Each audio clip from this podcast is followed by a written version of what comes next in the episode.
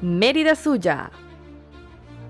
Notas abiertas del libro Mérida Ciudad de Águilas.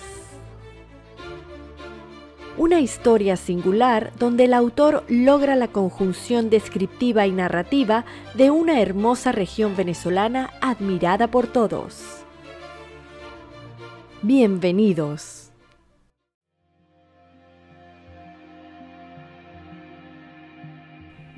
Son siete colectividades indígenas merideñas de trascendental importancia o áreas densamente ocupadas y con movimiento y energía diaria que proyectaban contornos, delineando lugares con múltiples familias y tribus, dándonos la ubicación y singularidad de las siete tribus fundamentales merideñas, que a nuestro parecer conforman la nación de los Mucus. Son ellas mucuchíes, timotes, tatuyes, jamuenes, acequias, aricaguas, chamas.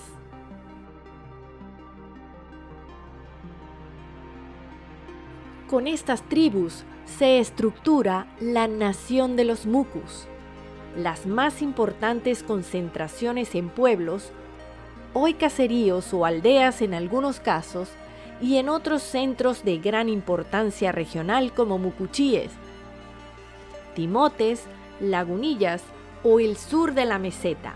Los pueblos del sur se dispersaron por el territorio de Mérida, haciendo el tejido de la nación Mucus los pueblos indios, pues eran centros que irradian hasta hoy con claridad la presencia aborigen como Mucuchíes y Lagunillas, o con gran imprecisión como el pueblo indio de Chama o la ubicación del pueblo indio, fundamental del Valle de los Acequias.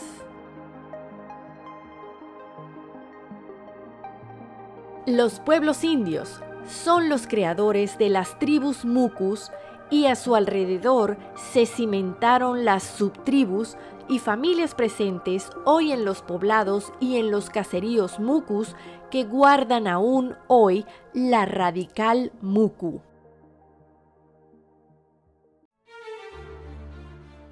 Esto fue Mérida Suya. Notas abiertas del libro Mérida Ciudad de Águilas. Muchas gracias por escucharnos. Encuéntranos en Instagram como arroba Fundacelis. Producción y voz, Carolina Celis y Claudia Vargas.